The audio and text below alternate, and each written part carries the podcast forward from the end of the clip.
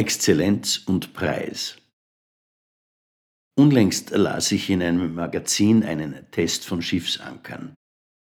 Das Thema ist wichtig, weil der Anker bei schlechtem Wetter von größter Bedeutung für die Sicherheit von Schiff und Besatzung werden kann.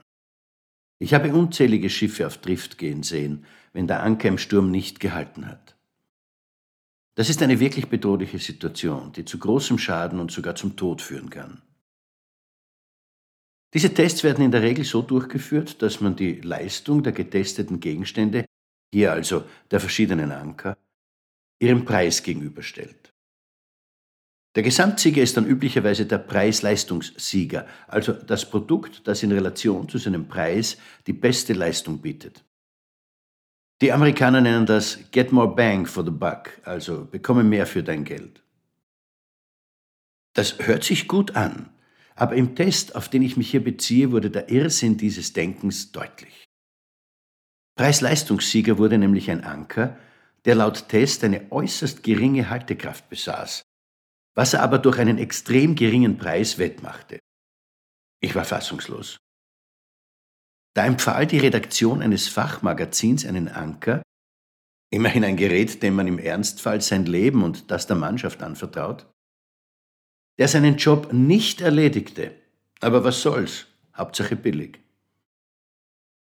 In Gedanken habe ich eine Plastiktüte ins Spiel gebracht, die, wenn man sie mit Wasser füllt, mit einem Seil am Boot festmacht und dann ins Wasser wirft, auch völlig unbrauchbar ist. Aber was soll's? Sie ist sogar gratis. Der englische Schriftsteller John Ruskin hat diesen Wahnsinn vor vielen Jahren perfekt beschrieben. Es gibt kaum etwas auf dieser Welt, das nicht irgendjemand ein wenig schlechter machen kann und etwas billiger verkaufen könnte. Und die Menschen, die sich nur am Preis orientieren, werden die gerechte Beute solcher Menschen. Es ist unklug, zu viel zu bezahlen, aber es ist noch schlechter, zu wenig zu bezahlen. Wenn Sie zu viel bezahlen, verlieren Sie etwas Geld, das ist alles. Wenn Sie dagegen zu wenig bezahlen, verlieren Sie manchmal alles, da der gekaufte Gegenstand die ihm zugedachte Aufgabe nicht erfüllen kann. Die Gefahr des Denkens in Billigkategorien liegt im Verlust der Großzügigkeit. Wir könnten vergessen, dass der Sinn von Wohlstand im Geben liegt.